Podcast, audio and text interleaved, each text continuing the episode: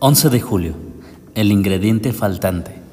Mejores son dos que uno, porque tienen mejor paga de su trabajo.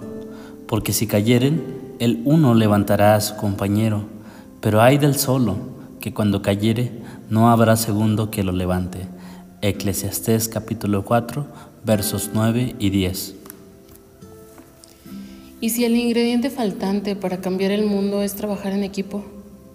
Les aseguro que si dos de ustedes se ponen de acuerdo aquí en la tierra para pedirle algo a Dios que esté en el cielo, Él se lo dará. Porque allí donde dos o tres de ustedes se reúnan en mi nombre, allí estaré yo.